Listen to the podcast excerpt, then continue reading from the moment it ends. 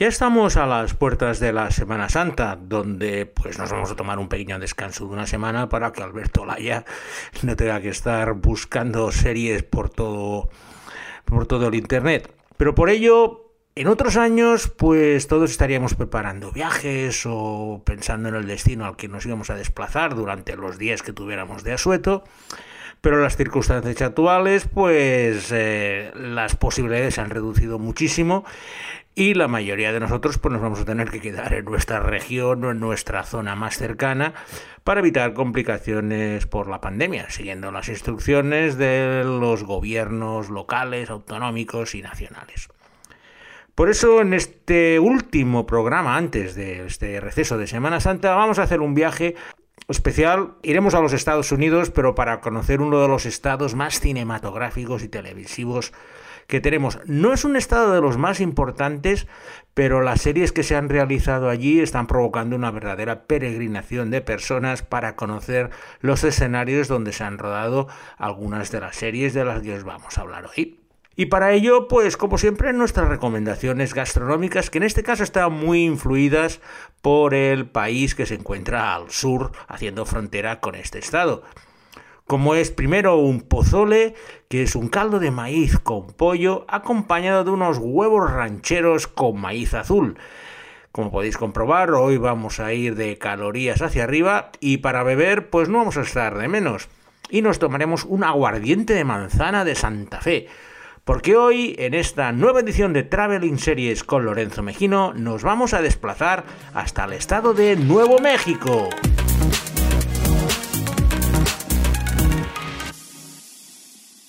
Nuevo México fue uno de los últimos estados en incorporarse a la Unión, concretamente fue el 47, junto con Arizona, que fue el 48, y lo hicieron hacia 1912.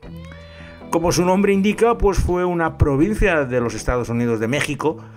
hasta que lo perdieron en una guerra con los Estados Unidos, donde pues la frontera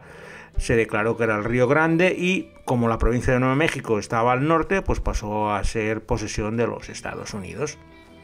Es un estado bastante grande, más de la mitad de España, pero con apenas 2 millones de habitantes, por lo que es uno de los más despoblados de todos los Estados Unidos. Eso es debido a que es una región muy árida y seca donde pues únicamente los indios, los apaches pues podían encontrar fuentes de subsistencia para estar allí por lo menos en los primeros tiempos, a no, a no haber pastos ni ser rica ni tener grandes yacimientos, pues era uno de los estados que no les interesó mucho a los colonos y básicamente acabó dejándolo como una reserva para los indios. Las cosas cambiaron cuando las nuevas prospecciones encontraron gas y petróleo y Nueva México, sin ser una gran potencia económica, por lo menos empezó a salir del marasmo y del olvido en que se encontraba. Una idea del potencial de una región en los Estados Unidos es sí dispone de equipos profesionales deportivos y en Nuevo México es de los pocos estados donde no hay ninguno. Eso indica que el mercado es pequeño, ya digo, apenas 2 millones de habitantes y el 25% vive en la capital Albuquerque. Y eso no es músculo suficiente para dar eh, vida a un equipo profesional que es una de las fuentes de negocio más importantes en las capitales de los Estados Unidos. Nuestro recorrido lo vamos a iniciar al sur, en la frontera, muy cerca del principal lugar de paso, que es Ciudad Juárez, con la ciudad tejana de El Paso, pero que a escasos kilómetros tenemos el inicio de Nuevo México. Y es una zona desértica que se caracteriza por tener lo que denominan las arenas blancas, white sands, un desierto de dunas, podríamos decir, muy árido, muy grande y que es el lugar donde se ubica la primera serie de nuestra selección de hoy, y es Perpetual Grace LTD. Get the rhythm, get the rhythm, there you go, there you fucking go. Get the rhythm, get the rhythm, there you go, there you fucking go. Get the rhythm, get the rhythm. You feeling strong enough? Strong enough for what?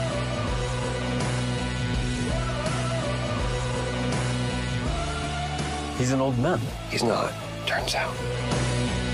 Perpetual Grace Ltd. es la historia de James Scheller, un buscavidas que está vagando sin rumbo por Nuevo México en los tiempos actuales, cuando es contactado por un extraño, Paul Allen Brown, que le ofrece una buena cantidad de dinero para realizar un timo a gran escala que consiste en suplantar su personalidad,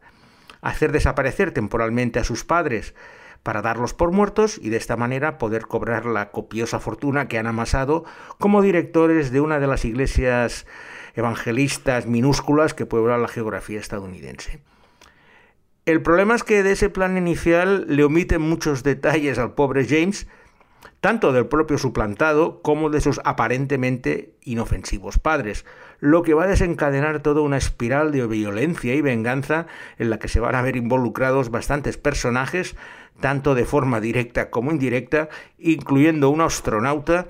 que si veis los títulos de crédito de la serie aparece en ella. Perpetual Grace LTD es una sorpresa continua, puesto que a medida que vais conociendo a toda la tropa de personajes, unos 12, que van vagando por pues, los desiertos de Nuevo México y que compiten por hacer las mayores rarezas posibles, pero casi siempre sin estridencias y de una forma tranquila y controlada. Aparte tenéis como protagonista un gran actor como Ben Kingsley, que es el pastor y padre estafado, que es capaz de hacer creíble un personaje de lo más estrafalario, creando un latiguillo de autoayuda que si veis la serie se os va a quedar grabado en el cerebro. Además está perfectamente acompañado por una gran actriz australiana, Jackie Weaver, mientras que el papel protagonista del Buscavidas es para otro de esos actores secundarios de lujo, Jimmy Simpson, al que seguramente reconoceréis de muchas series. Lo cierto es que la serie me sorprendió mucho porque al estar grabada en White Sands y todas estas zonas áridas del sur de Nuevo México, le da un carácter muy solitario a todos los personajes que van vagando como almas en pena, se van encontrando en estallidos de violencia y es muy diferente a todo lo que se ha hecho. A ver, su creador es Stephen Conrad, que hizo otra extravagancia que se llama Patriot, de la que os hablé cuando el episodio de Luxemburgo, y es un estilo bastante surrealista y poco habitual. Por lo que si queréis ver algo diferente ambientado en Nuevo México y que lógicamente os va a recordar a la serie más famosa que cerrará nuestro, nuestra selección, Perpetual Grace LTD es una buena propuesta para iniciar nuestro viaje. En mis viajes por Nuevo México lo cierto es que disfrutaba muchísimo yendo a los parques nacionales que son unas grandes figuras de protección, en especial para toda la herencia de los indios apaches, mogollones y de todas las razas que han sido siempre los habitantes ancestrales de estas tierras. Y por el sur de Nuevo México, muy cerca de White Sands, donde hemos estado, el lugar más imprescindible que no te puedes perder si estás por la zona son, es el Parque Nacional de las Cuevas de Carlsbad. Un conjunto de más de 120 cuevas excavadas bajo tierra que puedes estar días y días recorriendo, hacen recorridos mucho más controlados, pero los espeleólogos cada año están descubriendo nuevas cimas y nuevas cavidades en estas cuevas excavadas en arcilla, donde pues los indios o incluso los cavernícolas han encontrado ya tuvieron refugio debido pues bueno a la enormidad del lugar, una de las formaciones geológicas de cuevas más grandes que existen en la Tierra. Está todo muy organizado, hay un gran parking a la entrada, casi ahora hay que reservar, bueno, antes también había que reservar hora, porque como casi siempre que visitas unas cuevas tienes que ir organizado para evitar pues, que la gente se pierda y puedan tener alguna desgracia. Y no muy lejos de estas cuevas de Carlsbad tenemos otro de estos monumentos impresionantes excavados en roca, que es lo que ellos denominan de Gila Cliff Dwellings, que serían las eh, viviendas en la roca de Gila, que son unas 42 habitaciones excavadas en una roca vertical que fueron hechas por la raza de los indios mogollón en el año 1300 y que te permiten pues desplazarte a la vida en esta región antes del descubrimiento de América, como si hubieran descubierto una cosa que ya estaba. El lugar es mm, realmente no es apto para los que tienen vértigo, puesto que accedes por unas escaleras bastante empinadas y luego pues ves cómo la gente vivía en estas habitaciones excavadas en las rocas, en comunidad, donde pues todo era complicado, tenían su sistema de recogida de agua, pero el tener que subir y bajar de ese lugar complicaba mucho la vida de los indios, aunque mm, supongo que se acostumbraron y era un buen refugio pues para estar más tranquilos tanto de las hordas enemigas, de las tribus enemigas, como no tanto de animales porque no es una zona de grandes depredadores, pero sobre todo les permitía proteger sus territorios y, su ganado de las eh, tribus rivales. Con estos paisajes no es difícil imaginaros que ha habido muchos westerns, en especial películas que se han rodado por esta zona, pero de series también ha habido una aprovechando precisamente estos paisajes de las Gila Cliff y de las cuevas de Carlsbad, una gran miniserie que se emitió en Netflix y que tiene como nombre Godless.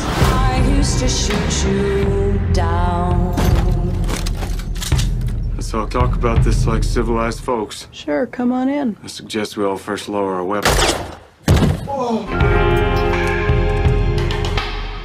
Godless es un western de corte clásico que narra diferentes historias de personajes que van a confluir en el pueblo minero de La Belle, en Nuevo México, que tienen la peculiaridad de que la inmensa mayoría de sus habitantes son mujeres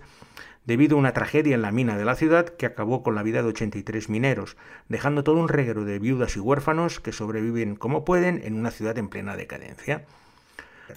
Los personajes principales son el Marshal John Cook, que está persiguiendo a un importante forajido, Frank Griffin, cuya banda acaba de masacrar todo un pueblo en Colorado. El propio Griffin está persiguiendo de forma implacable a su antiguo protegido, Roy Good, que le ha traicionado y robado. Good está de incógnito en el pueblo de Label, trabajando en el rancho de una viuda e intentando pasar desapercibido tanto de sus perseguidores como del sheriff local, cuya hermana es una de las líderes del pueblo. Godless es una serie escrita y dirigida por Scott Frank, que ahora se ha hecho inmensamente popular por ser el creador de Gambito de Dama, y cuenta con un reparto lleno de estrellas, empezando por Merritt Weaver,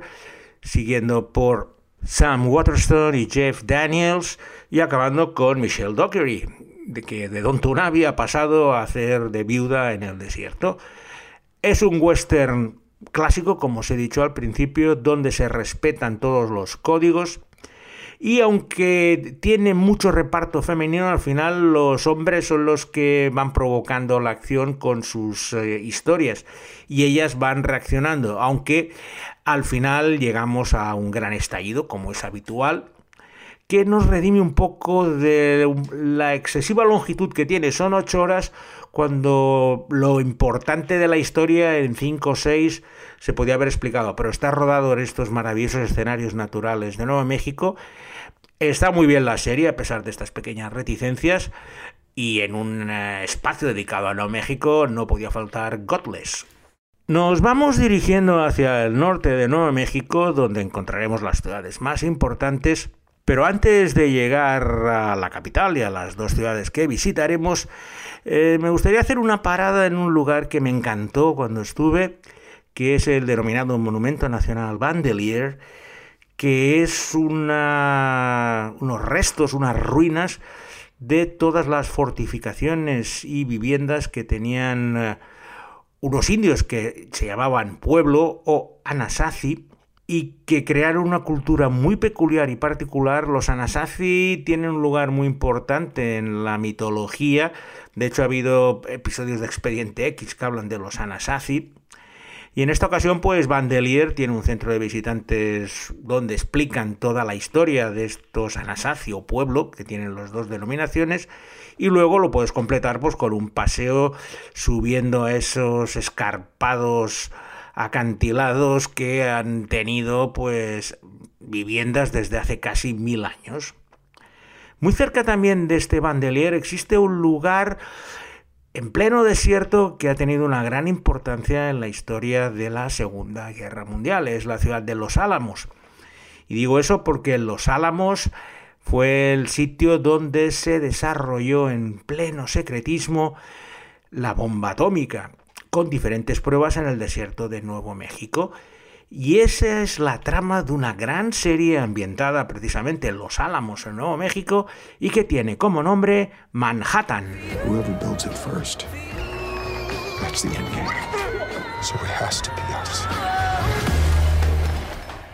Whatever it costs. Manhattan es la historia de los científicos más brillantes de los países aliados durante la Segunda Guerra Mundial, que trabajan en el hipersecreto Proyecto Manhattan, cuyo único objetivo era desarrollar el arma atómica definitiva para decantar la balanza en el transcurso de la contienda global.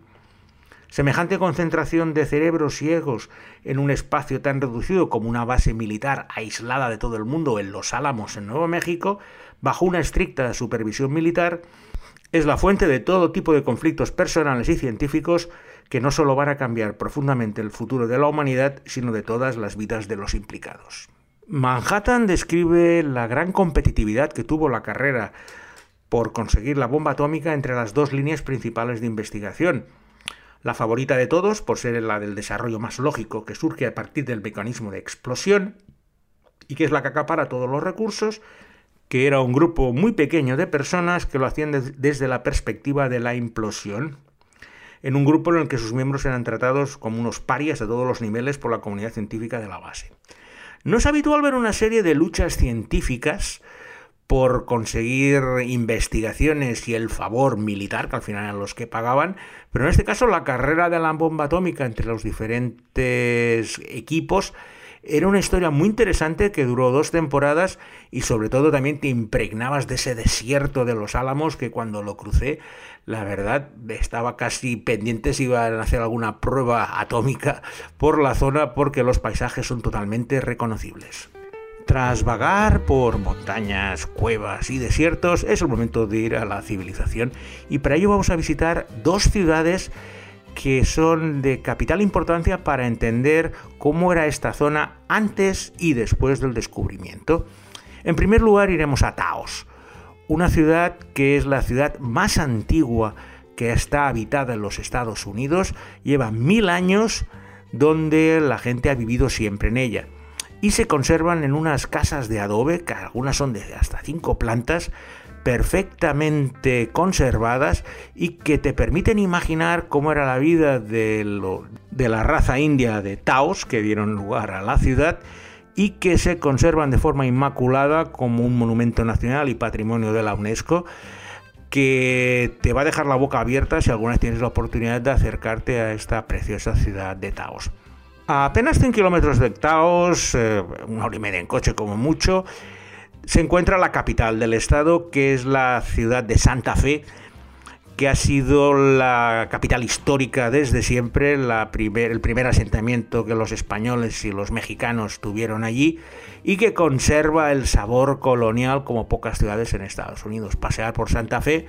mm, parece como si estuvieras paseando por Extremadura o incluso por cualquier ciudad mexicana, porque ha mantenido el zócalo y muchas estructuras hispanas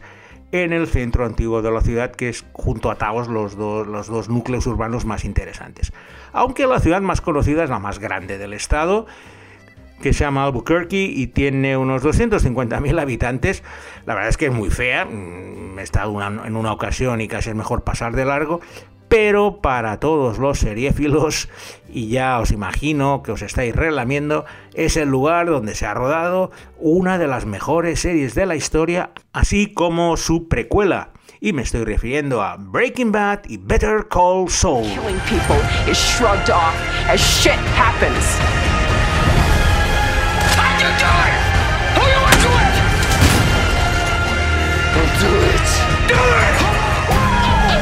The money, Skylar. Where is the rest? Skylar, where is the money? Breaking Bad es la historia de Walter White, un profesor de química en un instituto al que le es diagnosticado un cáncer de pulmón inoperable y le dan seis meses de vida. A partir de ese diagnóstico decide empezar a producir metanfetamina de alta calidad aprovechando sus conocimientos de química para poder conseguir un sostén económico para su familia después de su muerte. Y para ello se asocia con un antiguo alumno que se encargará de la distribución del producto. Poco a poco iremos viendo la bajada a los infiernos de Walter White, convirtiéndose poco a poco en un capo mafioso de la droga, peleándose con todos los cárteles locales y logrando ascender en el escalafón de una manera que es realmente atrapante y consiguió cada temporada ir aumentando el número de espectadores hasta llegar a su impactante final, un trío de episodios finales que son de los mejores de la historia de la televisión y que están perfectamente ubicados en, estos, en estas zonas áridas cercanas a Albuquerque, donde en el desierto se desarrollan pues, muchas de las historias más importantes y es una parte primordial de la trama. Luego se ha hecho la precuela, Better Call Saul, que es más urbana al estar protagonizada por un abogado y se desarrolla casi siempre en Albuquerque, pero ya os he dicho que es una ciudad bastante fea, no tiene algún museo, alguna cosa, pero de monumentos así importantes, sobre todo comparado con todo lo que hemos visto en el resto del estado, la verdad es que es un lugar para ir y hacerte fotos, pues eso, en el restaurante de los pollos fritos, en, algunos de los edificios que han sido utilizados en la serie, y poca cosa más. En este caso sí que Albuquerque es puramente turismo seriéfilo. Y con esta pequeña reseña, porque podría estar hablando horas y horas de Breaking Bad, vamos a finalizar nuestro recorrido por el estado de Nuevo México, agradeciendo a Alberto Laya su infatigable colaboración encontrando los cortes y montando el producto final. Os deseo una buena Semana Santa y os emplazo a reencontrarnos dentro de 15 días en una nueva entrega de Traveling Series con Lorenzo Mejino.